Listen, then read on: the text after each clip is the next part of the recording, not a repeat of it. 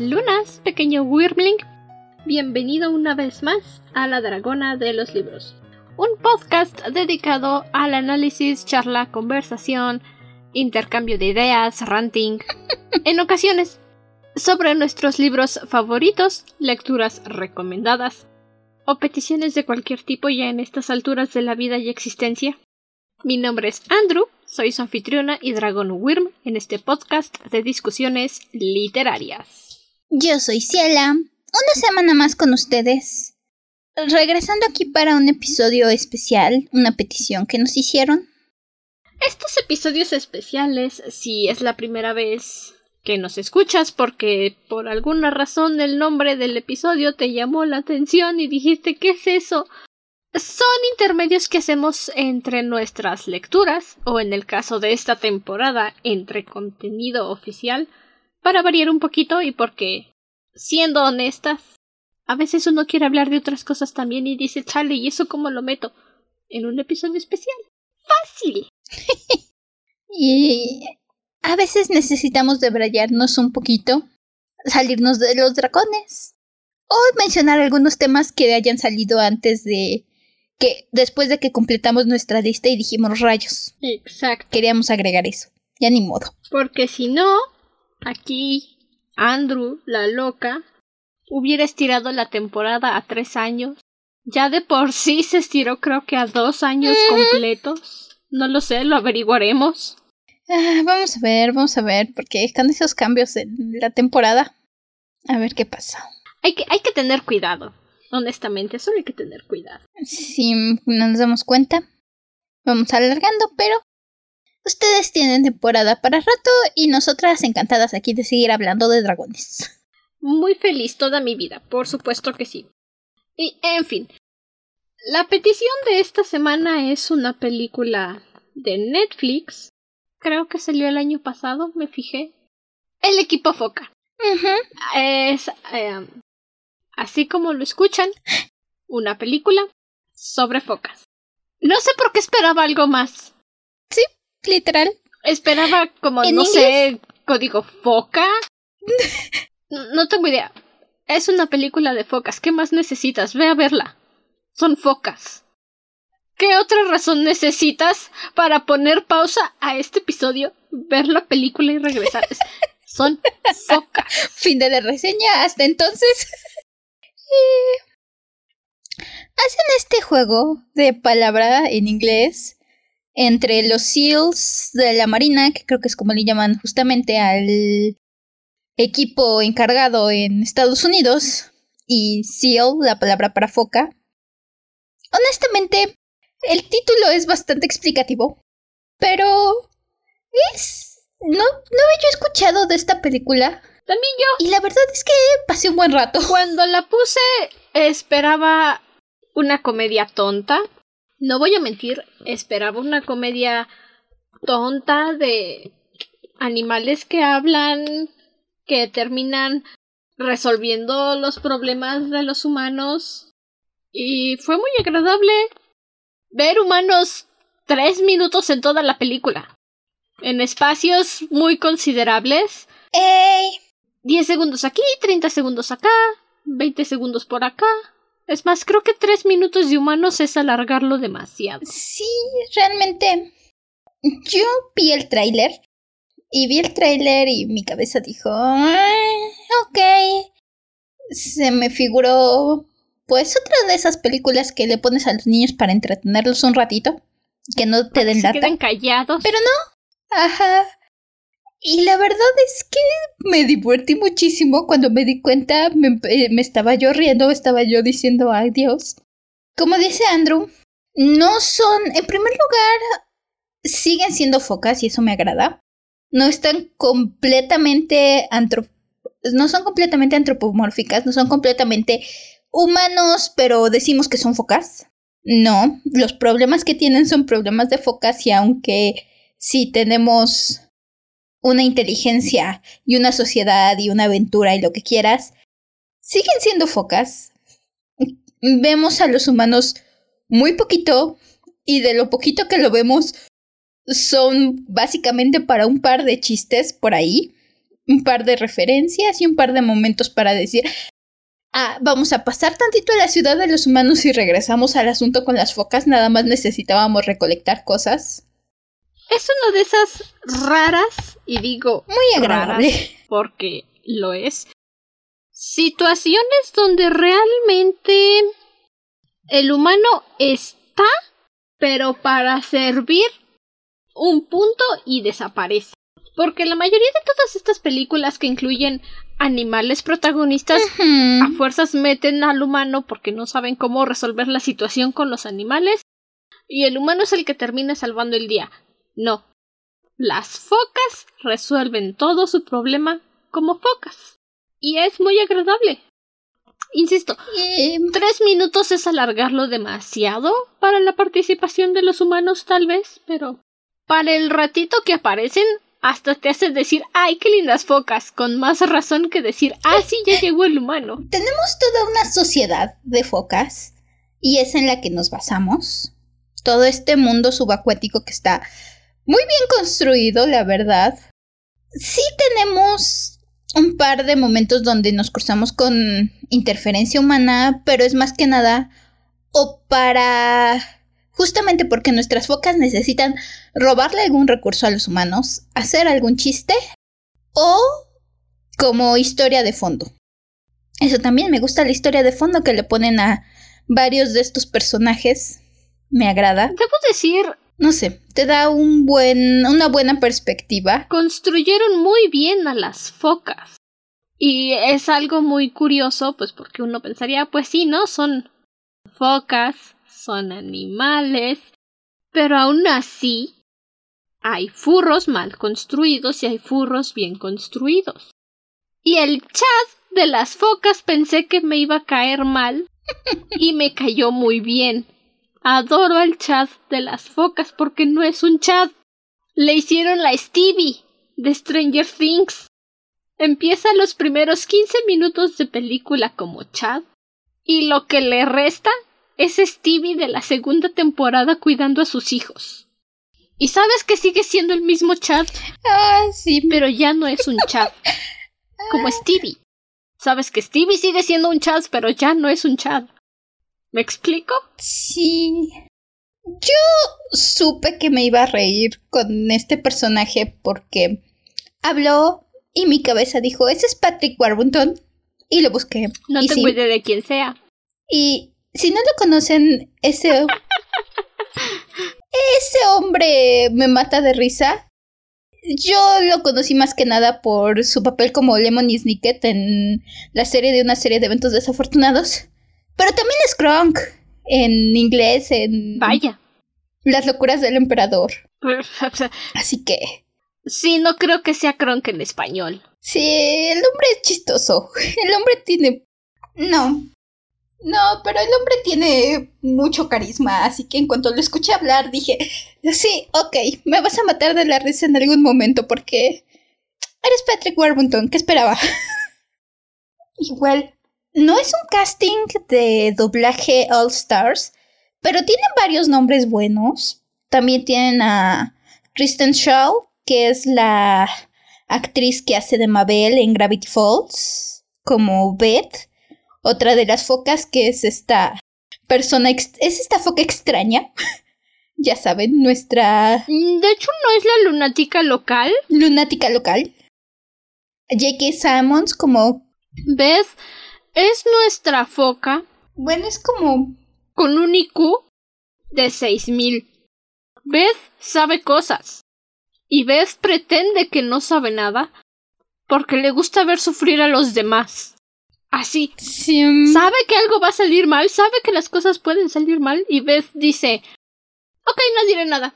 A ver qué pasa. Es que Beth sabe cosas. Beth está aquí por el caos. Beth sabe cosas. Oh, sí. Y sí, como dice Ciela, En general, creo que todos los personajes son bastante agradables.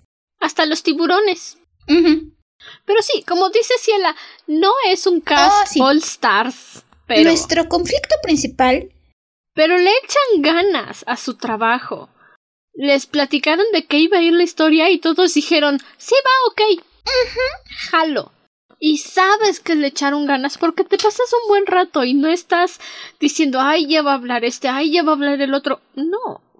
Ok, sí, no son como entrenar a tu dragón 2 con los 400 actores de cine y Óscares ganados, pero... Pero te encariñas con todos. Todos los personajes tienen su personalidad, su historia de fondo. Hasta con el protagonista. Y es muy difícil hacer un protagonista que te caiga bien y que con el paso de la aventura, ajá, que explicándote todo lo que hace, al final no termines diciendo, ah, sí, claro, aplicaron la Marisú, aplicaron la Garistú. Bueno, este, edición de audio, alerta de spoilers primero. La verdad es que me sentí muy mal por la pobre foca. Cuando se le muere su amigo. No pensé que lo fueran a hacer.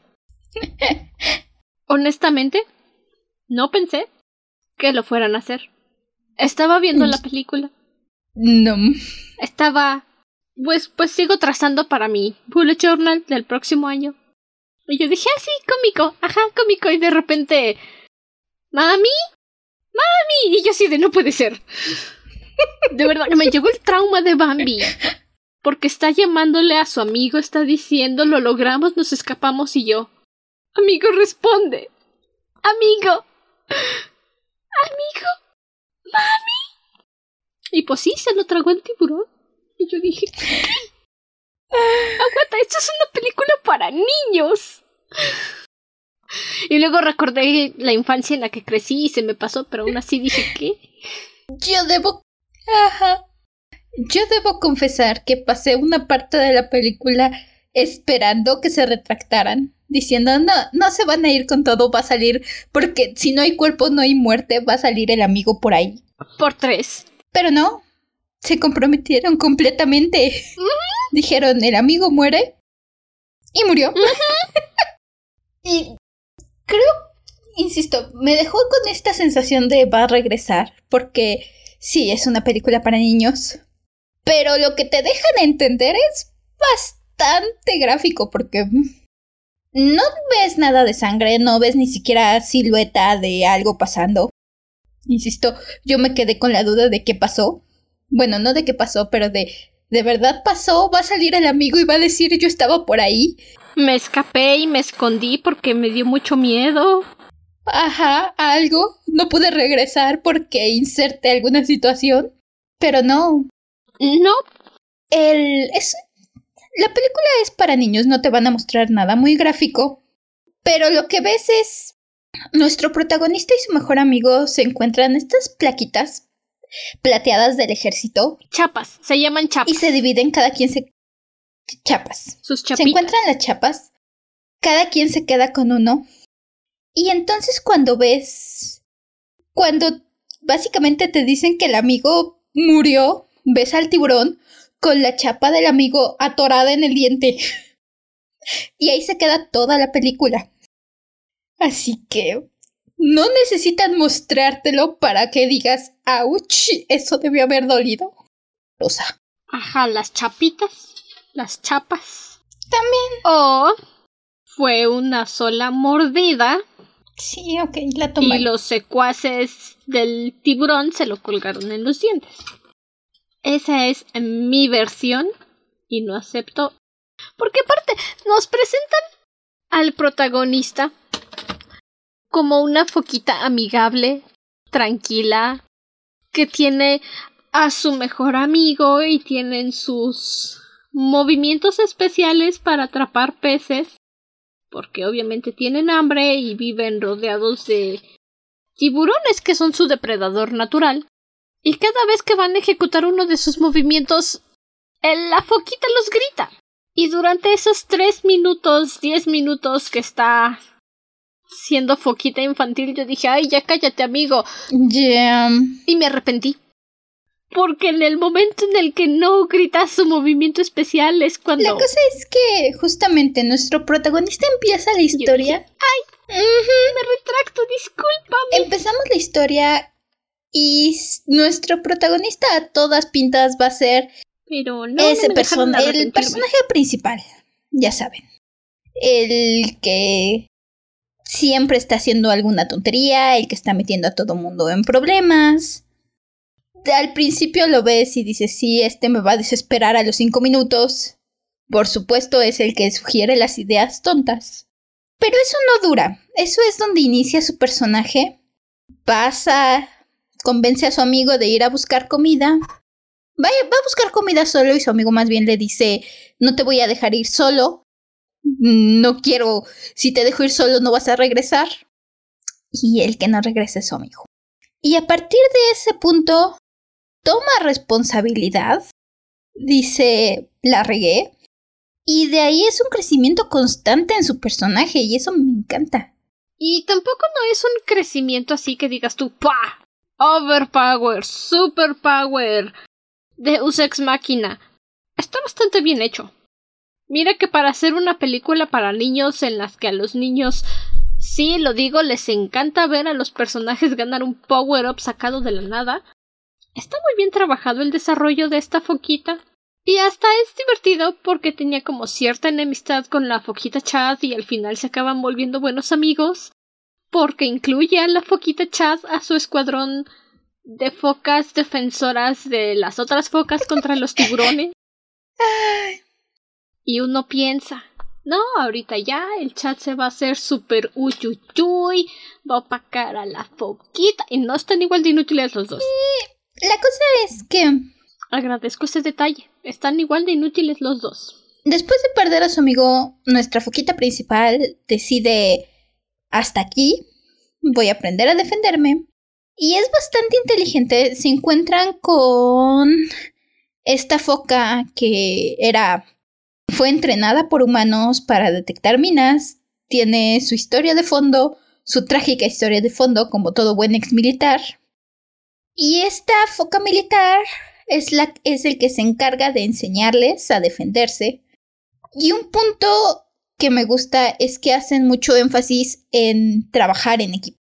Sí aprenden, pero lo primero que le dice Claggart, se llama esta foca militar, lo primero que le dice es, lo que necesitas es un equipo. Y entonces nuestra foquita principal dice, ok, voy a juntar a ver qué focas me encuentro, a ver qué focas me hacen caso. Entonces, no es como... A ver qué compañeros suicidas quieren unirse a mi misión suicida porque vamos a suicidiarnos todos en esta misión suicida. Y básicamente no es que de repente sean sobre sean todos overpower, sean tengan demasiado, de repente sean completamente poderosos y puedan cualquiera de ellos pueda contra un tiburón. Es la unión de todos lo que puede lo que les da esta ventaja. Y me gusta que su primer enfrentamiento contra un tiburón, la primera vez que se le imponen a un tiburón, es un desastre.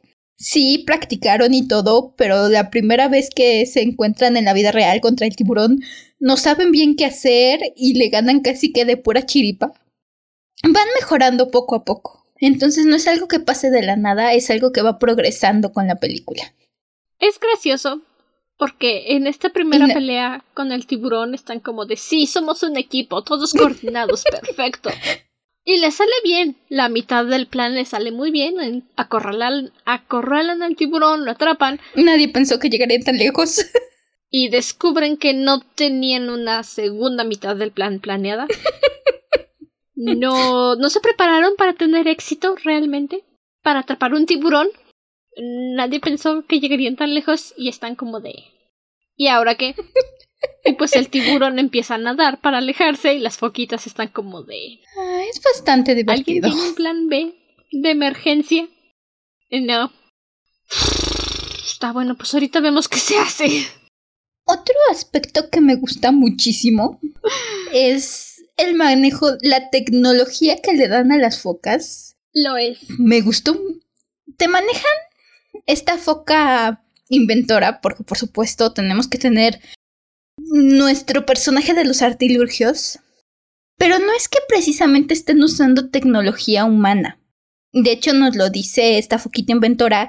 Antes tenía acceso a la tecnología de los humanos, pero como ya no trabaja en el equipo de los humanos, en el equipo de detección de minas, entonces ya no tiene acceso, así que se las fue arreglando solo. Es bastante ingenioso porque utiliza, ahora sí que cosas que encuentras en el mar. Utilizan ostras, anguilas, pulpos. Y logran hacerlo creíble y divertido. Si hubiera podido, si hubiera podido, y si vivieran en su lado del mar donde está su colonia de focas, habría inventado el cañón piraña. ¡Oh sí! Dispara pirañas vivas. Pero no hubiera sido tan impresionante como el cañón calamar. ¡Oh sí! Porque pues no viven ahí y están muy en las profundidades. Pero sí tiene un Parapedo. Lanza barracudas vivas. Aunque funciona mejor en el agua, claro. Porque es una barracuda. Mm, no sé qué son. Creo que es. Y tiene su traje super tupis, ultra tecnológico de camuflaje, con una especie de calamaritos chiquitos. Que no sé cómo se llamen. sí. Pero se mimetizan con el agua. Y se hacen invisibles. Tecnología submarina. Y me caen muy bien estos calamarcitos porque solo obedecen cuando haces la voz cool. Tienen un Es muy entretenido ver todas sus invenciones, verlas en acción. No tenían que hacerlo, pero lo hicieron y quedó muy bien. El hecho de que, por ejemplo, su trajecito justamente que se mimetiza depende de que el pulpito que va en la cabeza no se ponga nervioso. Sí, Ah, funciona bastante bien y es muy entretenido verlos usar todo esto. Es que eh, es mucha presión. Es muy ingenioso. Creo que eso define mucho la película. Es bastante ingeniosa. Sabe cuándo meterte drama y cuándo hacerte reír. E incluso cómo pasar de una cosa a otra en un momento. También, si te gustan las películas de tiburones, si eres como yo y de repente te gusta ponerte a ver películas de tiburones, te vas a morir de la risa con esta película porque hay de referencias a películas de tiburones. Tenemos referencias a Sharknado, a Tiburón. ¿Ah, sí? Sí. Ay, me, me, puede ser. Hay un momento me morí de la risa. Están dos tiburones hablando y entonces le está diciendo el tiburón, sí, entonces el tornado me levantó. Sí, eso está pasando, qué raro. Me la perdí. Seguro fue cuando le puse pausa para ir a la pipí. Sí, creo que fue cuando le puse pausa. Ay, No me acuerdo de eso. No lo sé, pero vi varias referencias. O tal vez no puse atención. Incluso, no sé si conozcan la expresión saltando el tiburón, pero viene de una escena de una serie viejita donde un personaje salta el tiburón y de ahí se utiliza esa expresión como para decir que una serie está haciendo lo que se le da la gana y ya no le interesa seguir una narrativa o tener sentido. Literalmente vemos ese tiburón unirse al clan de los tiburones. Riverdale. Incluidos otros tiburones, tiburones de James Bond, el tiburón de la película de tiburón, el básico, el clásico. Muy la verdad es que morí de la risa con todas las referencias a películas de tiburones. Nice, nice. Me imagino que sí estaban divertidas las referencias de tiburones. Digo, no les puse atención, honestamente. A mí me saltaron mucho porque... Estaba muy ocupada haciendo otras cosas como para prestarle atención a Uno de mis gustos culposos son las películas de tiburones, de sci-fi. En general, las malas películas de sci-fi me matan de Pero la ahora quiero escucharlas otra Así que sí estuve cachando a ver cuántas referencias encontraba. Nice, nice. Yo la verdad es que no, no tengo un gusto por películas de sci-fi. ah, eso es lo que me hace disfrutarlas, el mal guion. Digo, son tan ridículas. Me es muy difícil separar que son películas estúpidas del mal guion. Digamos que cuando te sientas a ver el tiburón zombie, ya sabes qué estás esperando, así que... Lo he intentado, pero no puedo, no puedo. Desde que Sharknado tiene cinco secuelas. Creo que van cinco. Uno ya debería de saber que no puede esperar nada bueno desde que Sharknado existió. No recuerdo, pero pues, o sea, sí son cinco secuelas y aparte en Sharknado 1 tienen que justificarte que un personaje odia a los tiburones diciendo es que cuando era niña un grupo de tiburones mató a, mi abuelo y me quedé atrapada en una isla hasta que alguien me rescató por tres días. Ajá. Sharknados. Y luego, es por eso que odio los tiburones.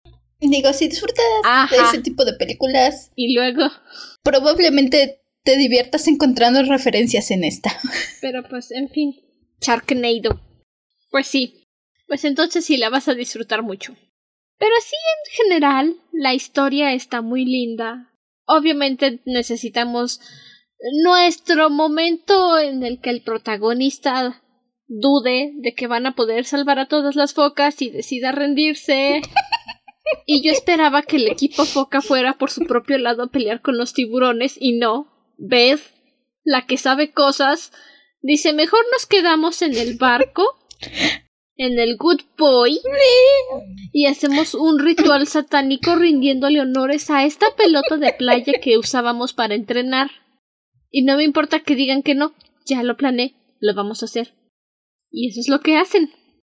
¿Para qué? Porque Beth sabe, Beth sabe cosas, ya sabía que la foquita protagonista iba a regresar porque se iba a dar cuenta de que tenía que está- salvar a todas las focas.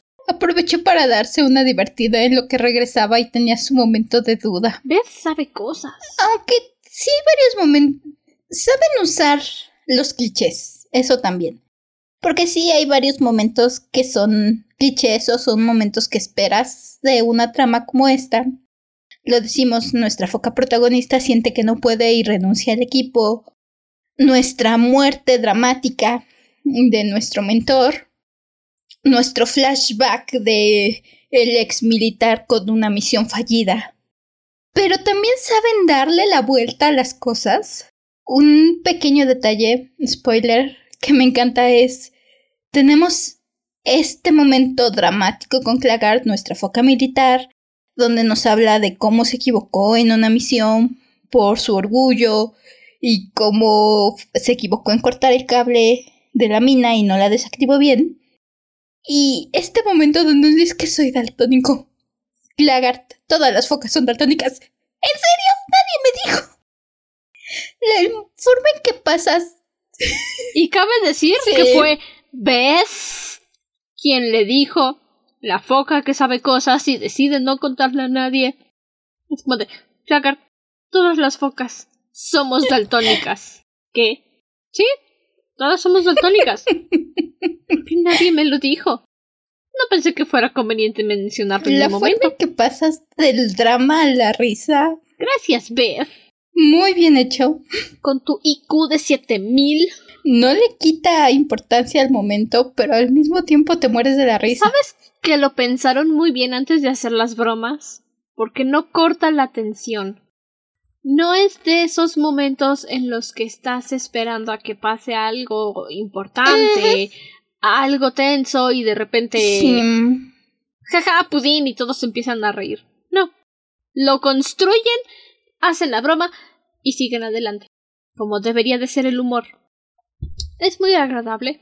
Y la adición que hicieron, literalmente la adición de último minuto de la sexta foca, creo que es, hacia el equipo es como de...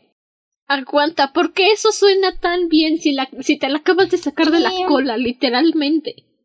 Porque La dijeron, es que me la voy a sacar de la cola en el momento ideal y voy a construir su personaje en tres minutos para que la ames. Y yo sí dije, ¿qué clase de escritura magistral es esta? ¿Cómo, te, ¿Cómo agregas a alguien que no hemos conocido en una hora en los últimos 20 minutos de película y haces que me caiga bien? empieza la historia con nuestras tres focas principales y con, con Claggart como maestro. Y en el transcurso agregamos a esta foca y agregamos a los excompañeros de Claggart.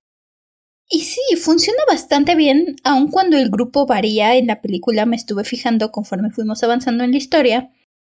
Porque no siempre tenemos solo a nuestras tres focas principales. De repente tenemos una combinación de nuestro trío principal con el equipo de, de Claggart o con esta nueva foca. Vamos variando las combinaciones y funciona. Les crees el equipo y les crees las habilidades y las personalidades de cada quien. Creo que eso ayuda mucho. Cada quien tiene su personalidad establecida, su historia de fondo establecida y encajan perfectamente. Y sí, este personaje ayuda mucho que, aun cuando te la introducen de la nada, está mezclada con la historia de fondo de una de nuestras tres focas principales y te da un poco de luz sobre este chiste que nos hacen, porque Chad nos dice, no se llama Chad, pero Chad, no recuerdo su nombre. ¿De Chad? Ah, sí. La verdad solo me acuerdo del nombre de Beth porque... y Dave porque... En Ah. mi humilde opinión son los mejores personajes de la película. Dave lo pinta Pero que fue un accidente, él solo quería plancton. como la ballena que se comió a Pinocho. Esa referencia sí la capté, porque dice que se comió un muñequito de madera que cantaba. Sí, él solo come plancton y, y el muñequito de madera estaba en medio. Ah, sí, son muy buenos personajes. Sí, esa referencia sí, sí le puse atención.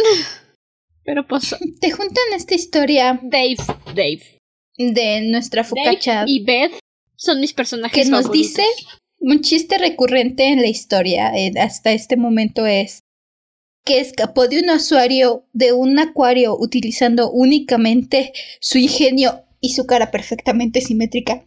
Inserte gesto con la aleta que se tiene que hacer mientras se dice eso. Lo dice. Yo digo que lo ha de repetir unas cuatro veces al día porque es su historia favorita al punto que cuando finalmente conocen a la otra foca que trabajaba con, con la foca Chad en el acuario están como de sí, sí, ya sabemos cómo lograste escapar del acuario usando nada más que tu ingenio y tu cara perfectamente simétrica y lo imitan a la perfección. Lo mejor es que la introducción de esta foca que trabajaba con él es la adición perfecta a este chiste recurrente.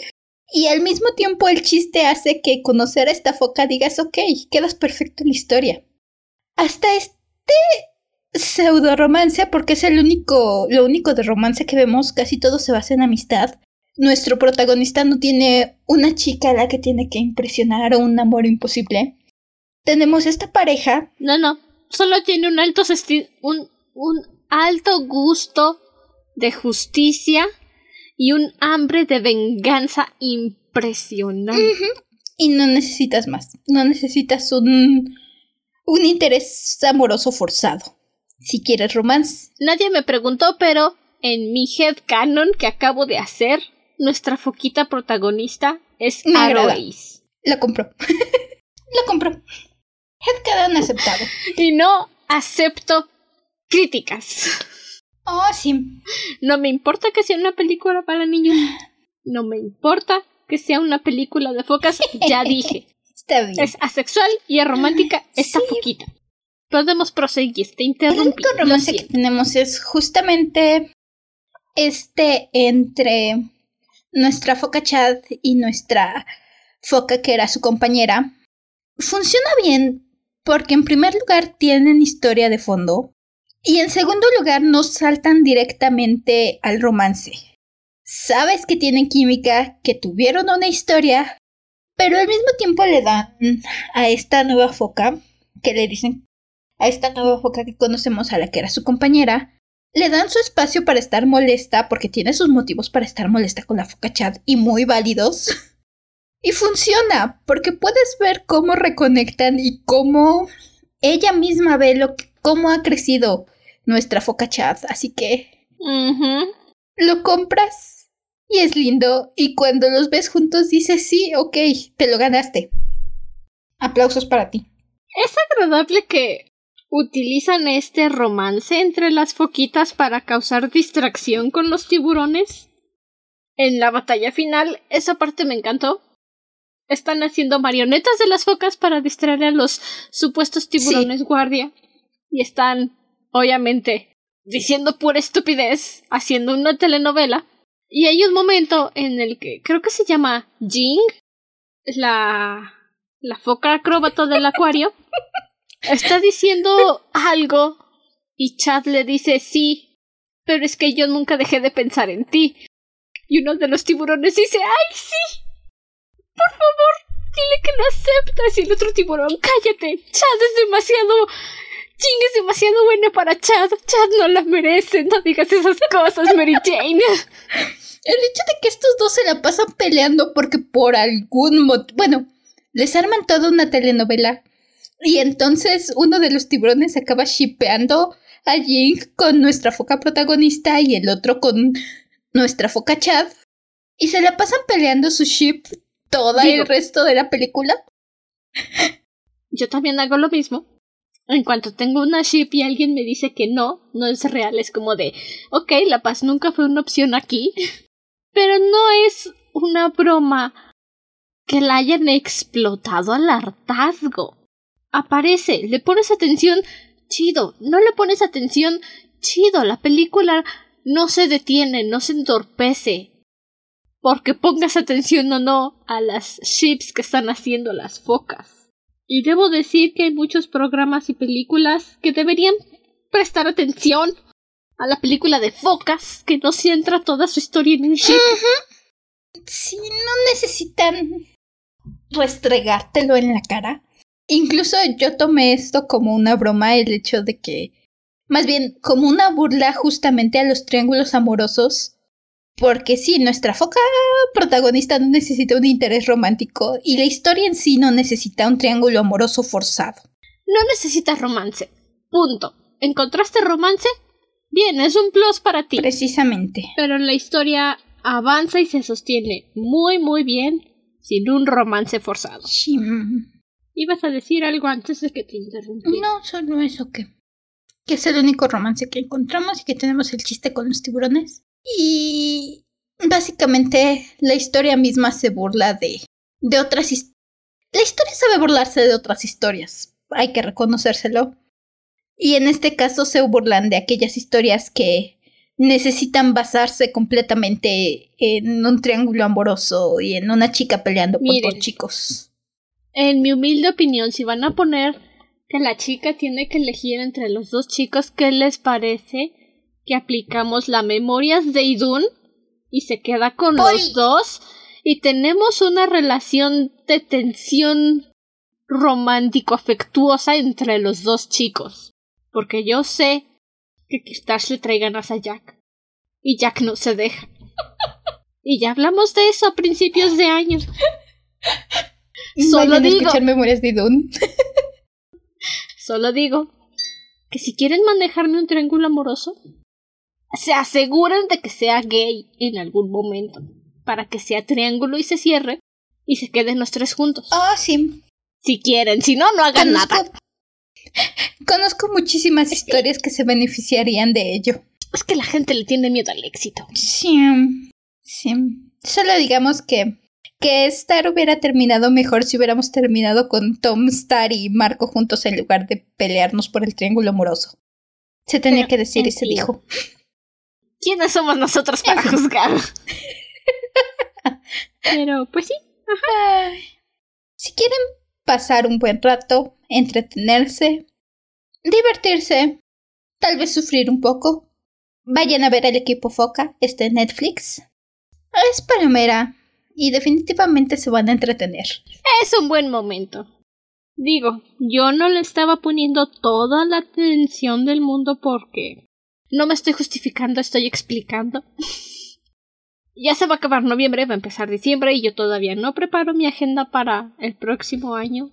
Y entonces mientras estaba haciendo cositas y dibujando y trazando y buscando, estaba escuchando la película y me la pasé muy bien. Me perdí las referencias de tiburones, pero. Pero mi king no son los tiburones. no como mi prima. Recomendada aquí en la Dragona de los Libros. Vayan y pasen un buen rato viendo al equipo Foca. Y pues, este. Va a quedar muy cortito este episodio, pero es una película cortita para niños. No es como que se pueda sacar mucha información al respecto. Ya, no es como que podamos super diseccionarla.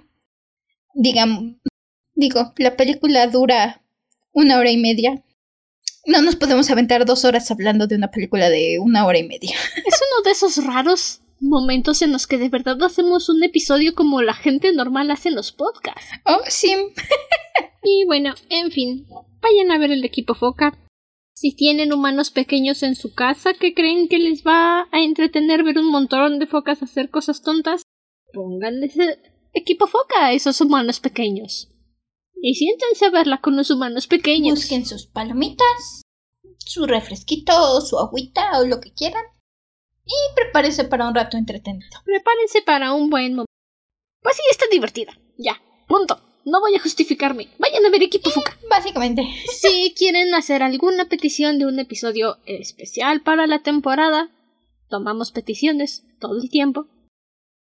Pueden mandarnos un mensaje a nuestra página de Instagram, arroba dragona-de libros Así basta con un mensaje y digan, oye, ¿pueden hablar de esto? Porque por si no lo sabían, así es como llegó el episodio de Inside Job, que ya hablamos. Fue petición de mi hermana menor. Le dije, si quieres que mi prima vea Inside Job, ve y pídelo para el podcast. Y fue y lo pidió en el podcast. Y se habló. Ah, sí. Solo para que vean. Tomamos todas las peticiones que nos llegan. No necesita ser precisamente una película. Puede ser un libro autoconclusivo. O puede ser algún tema que quieran que hablemos, alguna serie.